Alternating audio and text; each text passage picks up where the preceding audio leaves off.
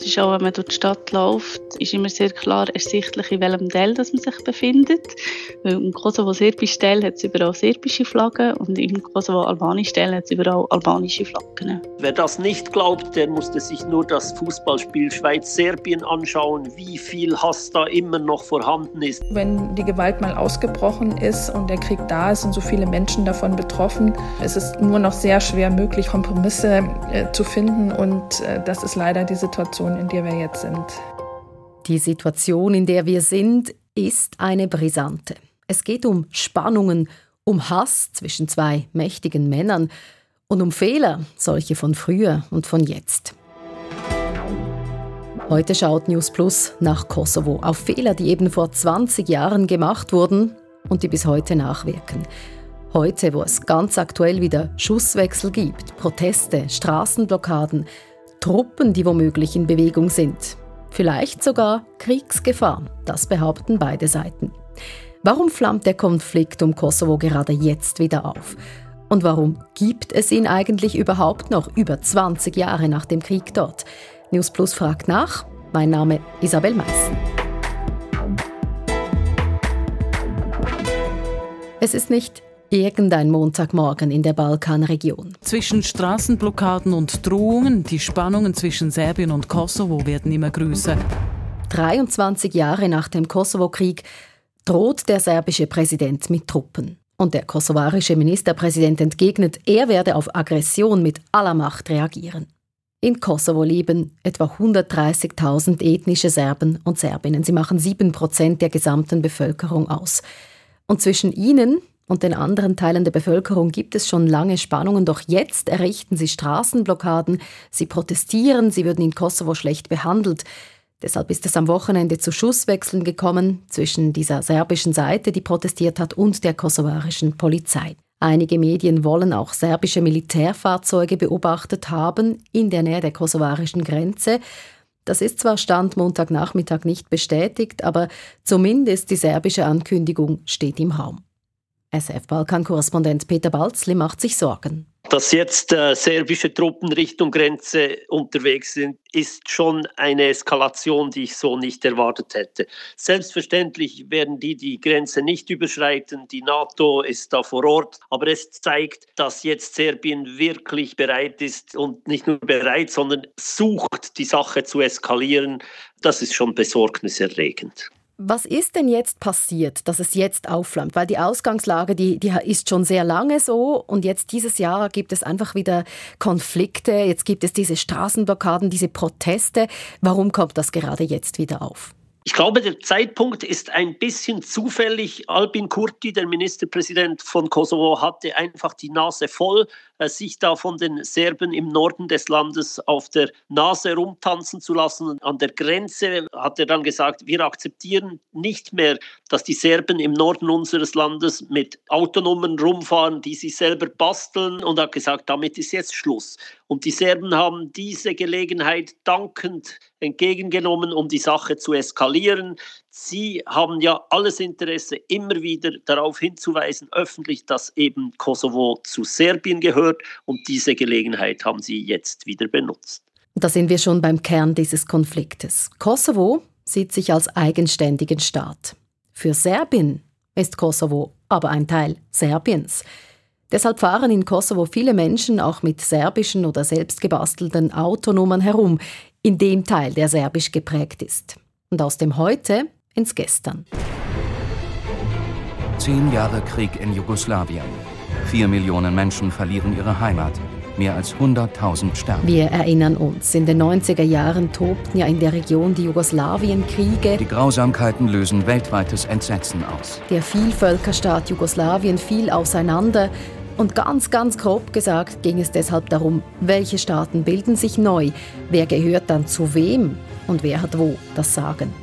Der Kosovo-Krieg, ein Unterkonflikt dieser Kriege, der ging 1999 zu Ende. Das ist also 23 Jahre her. Warum bleibt die Lage so unsicher und instabil? Die Frage geht an die Historikerin Marie-Janine Kalik, die an der Ludwig-Maximilians-Universität in München lehrt und forscht. Eins ihrer Gebiete ist der Balkan. 1999 ist der Kosovo-Konflikt eigentlich nur eingefroren worden. Die Albaner haben ja damals für einen selbstständigen Staat gekämpft. Serbien wollte das verhindern, weil Kosovo eine autonome Provinz innerhalb der Grenzen Serbiens gewesen ist. Nach der NATO-Intervention hat die UNO eine Resolution verabschiedet, die eigentlich ganz widersprüchlich war. Sie hat nämlich einerseits gesagt, dass äh, man eine Lösung finden muss, um Kosovo Selbstregierung zu gewähren und andererseits sollte aber auch das völkerrechtliche Prinzip der Unverletzlichkeit von Grenzen gewahrt werden, was im Interesse von Serbien lag, so dass sich jetzt eigentlich beide Seiten seit über 20 Jahren auf diese widersprüchliche Resolution berufen und auf ihren maximalen Positionen beharren. Kosovo hat sich ja mittlerweile im Jahr 2008 für unabhängig erklärt. Serbien erkennt das nicht an und viele andere Staaten in der Welt auch nicht, darunter auch fünf EU-Staaten. Wer hat denn recht oder wer hat historisch die besseren Argumente? Serbien dafür, dass Kosovo ein Teil Serbiens ist oder der Kosovo? Es gibt in dieser Art von Konflikten keine eindeutige Antwort. Die Serben argumentieren historisch in erster Linie, dass Kosovo äh, schon im Mittelalter gewissermaßen die Wiege der serbischen Nation gewesen ist, wo äh, wichtige Klöster, Kulturgüter, auch das serbische orthodoxe Patriarchat angesiedelt ist und wo bis zum heutigen Tag auch noch viele Serben leben. Die Albaner führen wiederum ins Feld, dass sie äh, die Mehrheit äh, der Bevölkerung stellen mittlerweile und dass sie nach dem Völkerrecht auch das Selbstbestimmungsrecht wahrnehmen wollen. Also wer da wirklich Recht hat, ist eigentlich unerheblich, weil es im Kern um einen politischen Konflikt geht, den man, wenn man nur gutwillig wäre, auf ganz unterschiedliche Arten auch lösen könnte. Aber leider besteht dieser Wille nicht und äh, beide Seiten haben sich da festgefahren in ihren nationalistischen Positionen und das ist für beide Länder überhaupt nicht gut. Ist das denn in erster Linie ein politischer Konflikt, der von politischen Akteuren, Akteurinnen allenfalls ausgetragen wird, oder geht das bis in die Bevölkerung hinein? Das geht auch bis in die Bevölkerung hinein, denn dieser politische Konflikt und die Frage nach dem Status und die Frage, darf Kosovo unabhängig sein oder nicht und mit welchen Rechten dann die Bevölkerung ausgestattet ist, die betrifft ja jeden Einzelnen. Das erklärt auch, warum der Konflikt so emotional ist und äh, warum er auch jetzt immer wieder aufflammt, weil es geht unter anderem um die Frage, wie viel Unterstützung die Serben im Kosovo von Serbien haben dürfen dürfen, welche Art von Personaldokumenten und Autokennzeichen und wie das ist mit den Pensionen ist. Also das spürt wirklich jeder Mensch am eigenen Leib und deswegen ist auch der Konflikt so emotional und letztlich auch so heftig. Der Konflikt ist emotional, sagt die Expertin, weil er jeden und jede in der kosovarischen Bevölkerung betrifft. Nicht nur geschichtlich, auch ganz konkret im Hier und Jetzt. Die ethnischen Serbinnen und Serben in Kosovo sind in der Minderheit. Sie sagen, wir werden unterdrückt, wir werden schlecht behandelt. Und da sei schon etwas dran, sagt SF-Korrespondent Peter Balzli. Angefangen bei den persönlichen Kontakten, also dass da kein Vertrauen da ist, da gibt es ständige Provokationen. Dann war ich aber kürzlich auch in Mitrovica, da habe ich mit einem serbischen Bürgerrechtler gesprochen, der eigentlich den Staat Kosovo anerkennt, aber auch er sagt, es gibt tatsächlich Diskriminierungen auch gegen die Serben.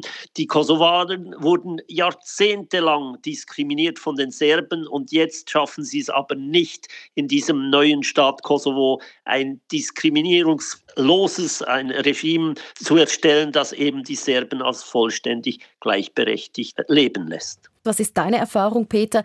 Wie sehr hassen sich die beiden Seiten in der Bevölkerung oder wie groß ist die Abneigung, sind die Verletzungen nach all dieser Zeit?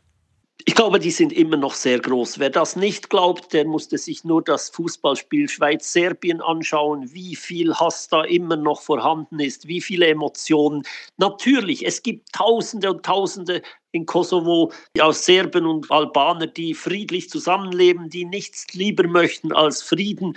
Aber da wird natürlich auch von außen ständig geschürt. Da ist auch der engste Verbündete des serbischen Präsidenten ist selbstverständlich Wladimir Putin. Er ist auch daran interessiert, dass dieser Konflikt weiterköchelt. Und solange das so ist, wird in Kosovo kein Frieden einkehren. Kein Frieden in Kosovo, eher das Gegenteil. Im Moment der Konflikt flammt neu auf. Wie wenig Vertrauen die beiden Seiten zueinander haben, das weiß auch Stefanie Vögeli. Sie ist Offizierin der Schweizer Armee und diese stellt mit der Swisscoi eine Truppe in Kosovo. Zusammen mit Kräften aus anderen Ländern soll sie das Land und die Region stabilisieren. Das Ganze ist unter dem Namen KFOR gebündelt, Kosovo Force. Stefanie Vöglis Job während ihrer Zeit in Kosovo mit den Menschen reden, spüren, was die Bevölkerung beschäftigt. Ja, also man hat natürlich schon gewisse Kontakte. KFOR ist ja schon länger äh, im Kosovo stationiert. Und da haben wir natürlich auch über Kontakt mit unseren ÜbersetzerInnen sind wir an die Kontakte hergekommen und da haben wir Treffen abgemacht. Aber manchmal haben wir auch einfach mit Leuten auf der Straße geredet, die auf uns zugekommen sind. Mit den Leuten reden und wer das eben tue, spüre die Spaltung schon deutlich. Ja, das merkt man natürlich schon sehr. Also wenn man jetzt mit der kosovo-albanischen Community hat geredet, sind natürlich die Serben die Bösen gewesen. und wenn man mit der kosovo-serbischen Seite geredet hat, sind die Kosovo-Albaner die Bösen gewesen. Also nicht grundsätzlich, aber so in der Tendenz hat man das schon gemerkt, dass da ähm, Spannungen drin sind und dass es natürlich auch immer einen gewissen politischen Einfluss. Ja. Aber das heißt tatsächlich, dass eben nicht nur die Regierungen sich da einen Konflikt liefern, das scheint wirklich den Menschen eine Rolle zu spielen in dem Fall, der Konflikt. Bis zu einem gewissen Grad, ja, sie sind natürlich sehr prägt. Man merkt natürlich auch die Segregation, die, die viel grösser ist. Früher war es noch viel mehr durchmischt, haben sie uns erzählt. Und jetzt ist wirklich viel klarer, ja, im Norden leben die Kosovo-Serben und im Süden leben die Kosovo-Albaner. Das merkt man schon, sie auch sagen, sie haben nicht mehr so viel Kontakt miteinander wie, wie noch früher. Haben Sie es als unversöhnlich erlebt oder einfach als sehr kritisch? Also es gibt durchaus natürlich von beiden Seiten Bemühungen, dass man irgendwie probiert, eine Lösung zu finden. Aber ich habe schon das Gefühl gehabt, dass das könnte noch ein Zeitchen gehen, bis man da wirklich etwas machen kann. Also aus dem Grund hat es schon bis zu einem gewissen Grad ein bisschen hoffnungslos getönt, manchmal. Wie muss ich mir dann das vorstellen? Das heißt, wenn da so auch ein bisschen räumliche Trennung fast schon vorhanden ist, dann hocken die Leute nicht zusammen im gleichen Kaffee in der Regel? Nein, nicht wirklich. Es ist auch, wenn man durch die Stadt läuft, ist immer sehr klar ersichtlich, in welchem Teil man sich befindet. Weil im Kosovo-serbischen Teil hat es überall serbische Flaggen und im Kosovo-albanischen Teil hat es überall albanische Flaggen. Also man erkennt Flaggen tatsächlich im wahrsten Sinn des Wortes. Was sind mhm. denn so die Anliegen, die die Leute an sie hergetragen haben? Sie haben gesagt, sie haben die Aufgabe gehabt, um die Sorgen herauszuspüren. Was sind die Sorgen? Äh, die grösste Sorge sind natürlich äh, finanzielle Nöte. Es gibt eine grosse Arbeitslosigkeit. Es hat viel irgendwie Stromausfälle und die Leute leiden halt wirklich einfach unter der wirtschaftlichen Situation. Aber das heißt, die beiden Lager haben eigentlich die gleichen Probleme und die gleichen Sorgen? Genau, das ist so. Die gleichen Sorgen, auf zwei Seiten, die sich nicht positiv gegenüberstehen. Und das ist kein Zufall, ist auch nicht einfach Gott gegeben, sondern es wird politisch bewusst geschürt. Das sagt SF-Balkan-Korrespondent Peter Balzli, und zwar von den beiden höchsten Politikern der beiden Länder. Ja, allerdings, und ich glaube, dort liegt auch ein Kern jetzt wieder dieses Aufflammens. Zwischen den beiden gibt es eine lange Geschichte des Hasses. Albin Kurti war ja jahrelang im serbischen Gefängnis. Alexander Vucic war damals Propagandaminister der Regierung Milosevic äh, während dem Krieg. Die beiden sind sich wirklich Spinnefeind und äh, die letzte Eskalation war am Tag des Fußballspiels Schweiz-Serbien vor wenigen Tagen. Da hat Vucic Kurti als Terroristen bezeichnet. Und das ist natürlich, war auch wieder gezielt, um die ganze Sache neuerlich eskalieren zu lassen. Dass es immer wieder mal eskaliert, ist also durchaus gewollt und es hat auch mit der aktuellen politischen Führung zu tun. Das sieht auch Historikerin Marie-Janine Kalik von der Ludwig-Maximilians-Universität in München so. Mit etwas gutem Willen wäre der Konflikt lösbar, sagt sie, zumindest in kleinen Schritten. Dafür müsste Serbien Kosovo als Staat gar nicht zwingend anerkennen. Also eine faktische Normalisierung der Beziehungen in verschiedenen Gebieten, ohne dass man jetzt diesen Schritt tut, einen Staat tatsächlich völkerrechtlich anerkennen. Man könnte sehr viel machen, um äh, sozusagen normale Beziehungen der Nachbarschaft herzustellen und es den Menschen das Leben zu erleichtern und dadurch auch letztlich Voraussetzungen zu schaffen, damit beide Länder, Serbien und Kosovo, auch näher an die EU heranrücken können. Und auch auf kosovarischer Seite muss man sagen, ist ja eine nationalistische Führung an der Macht, die diesen Konflikt immer weiter schürt und mit sehr scharfer Rhetorik gegen Serbien alles tut, äh, um es den Serben auch schwer zu machen, da einen, einen Schritt auf Kosovo zuzugehen. Beide Seiten, die Regierungen in Serbien und in Kosovo, nutzen diesen Konflikt zur nationalistischen Mobilisierung. Das spielt in Wahlen eine Rolle und es spielt eben leider auch gegenüber der EU eine Rolle, denn äh, es wird so ein bisschen gefürchtet, dass wenn die EU jetzt da einen Vermittlungsvorschlag präsentiert, dass man dann schlecht wegkommt. Also das heißt, eigentlich beide Seiten halten äh, diesen Konflikt am Laufen, weil sie sich davon versprechen, ihre eigenen äh, politischen Ziele und Interessen auch durchsetzen zu können. Das heißt, es bräuchte einen politischen Führungswechsel in beiden Ländern. Es bräuchte definitiv einen Führungswechsel hin zu Kräften, die äh, weniger nationalistisch sind und denen äh, gut nachbarschaftliche Beziehungen auch einen Wert an sich darstellen. Wir haben ja gesehen in den letzten Jahren, dass sowas prinzipiell möglich ist, nämlich Konflikt zwischen Mazedonien und Griechenland. Da sah es auch jahrzehntelang so aus, als würde der Nationalismus triumphieren. Und dann waren einem bestimmten Punkt in beiden Ländern Regierungschefs an der Macht, die gesagt haben, wir lassen die Geschichte hinter uns und wir gucken nach vorne. Und Mazedonien hat sich umbenannt in Nordmazedonien und die Griechen waren besänftigt. Das zeigt, dass der Balkan nicht prinzipiell kompromissunfähig ist, sondern dass es immer ganz darauf ankommt, wer da an der Macht ist. Der Balkan ist nicht kompromissunfähig. Es kommt darauf an, wer am Ruder ist oder an den Rudern, sagt die Expertin. Auch SF-Korrespondent Peter Balzli findet, ein Personalwechsel wäre eine gute Sache. Man muss sehen, in Serbien sind Leute an der Macht, die teilweise schon während des Jugoslawienkrieges in Schlüsselpositionen saßen, namentlich der Präsident Vucic. Und vielleicht eines Tages, wenn es in Serbien zu einer Wachtablösung kommen wird, könnte vielleicht so etwas wie ein Vertrauensaufbau stattfinden. Im Moment sind wir aber meilenweit davon entfernt. Die serbische Seite und was ist mit der kosovarischen Seite, mit Albin Kurti? Verspielt der sich da auch westliche Sympathien jetzt? Ja, das muss man, glaube ich, sagen, weil er ein eigentlich recht unwichtiges Thema, nämlich das dieser Autonomen eskalieren lässt, das nervt auch die äh, Europäische Union und die Amerikaner, denn sie sagen bloß nicht jetzt. Jetzt haben wir den Ukraine-Krieg, wir haben die Energiekrise, wir haben die Pandemie und sie wirken mit allen Kräften auf Albin Kurdi ein, dass er doch die Sache jetzt beruhigen soll. Bisher erfolglos. Bisher hat das nicht geklappt mit dem Beruhigen. Der Kosovo-Konflikt, der bleibt für den Moment aktuell. Das beschäftigt auch die Zehntausenden Serbinnen und Kosovaren, die in der Schweiz leben und auch andere, zum Beispiel Sevi 317, der uns auf Instagram fragt, ob die Straßenblockaden denn überhaupt etwas Neues seien oder ob es die so auch schon mal gegeben habe. Sevidi gab es tatsächlich schon, zum Beispiel 2014, auch damals durch die serbische Minderheit in Kosovo, aber auch schon durch die kosovarische Seite, zum Beispiel als der serbische Präsident 2018 die Serbinnen und Serben in Kosovo besuchen wollte. Daher gilt, die aktuelle Entwicklung ist zwar eine Eskalation, aber nicht unbedingt die Vorbotin davon, dass es noch gröber eskalieren könnte.